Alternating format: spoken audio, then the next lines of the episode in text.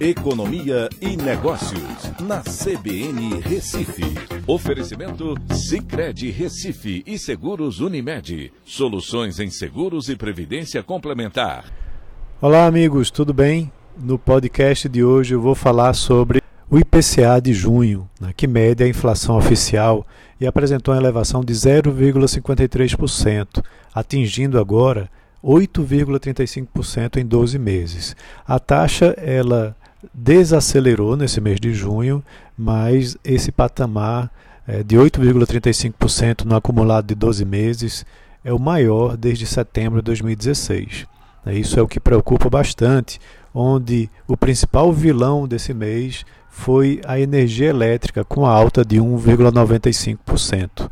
É, a preocupação ela é, é grande porque quando você vai olhar a meta de inflação para esse ano é de 3,75%, podendo variar entre 2,25% e 5,25%. Isso é a meta do governo e o Banco Central vem é, tentando atingir essa meta. Né? A boa notícia, como eu disse, é que você teve uma desaceleração, mas a gente precisa é, entender como que a, o comportamento do IPCA vai acontecer nos próximos meses é, porque muito provavelmente o Banco Central vai continuar elevando é, a taxa de juros básica da economia, a Selic, para controlar a inflação.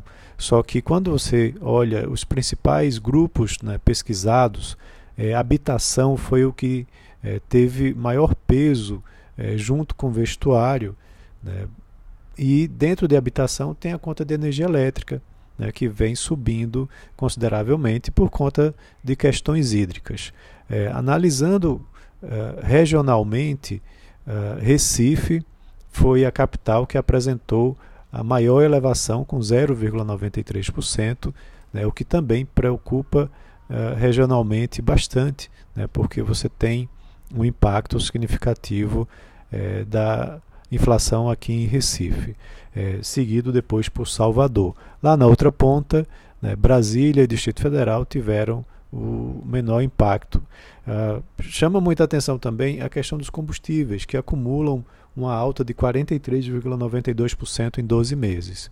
E a energia elétrica, é, como esse IPCA é referente ao mês de junho, agora em julho já teve um novo reajuste, então deve trazer também tensão né, para fazer é, uma, um novo, uma nova elevação né, do IPCA agora no mês de julho. E isso também é, de certa forma, preocupante. Então é isso, vamos continuar acompanhando né, para ver se a inflação vai convergir no final do ano para ficar aí pelo menos no teto da meta. Um abraço a todos e até a próxima.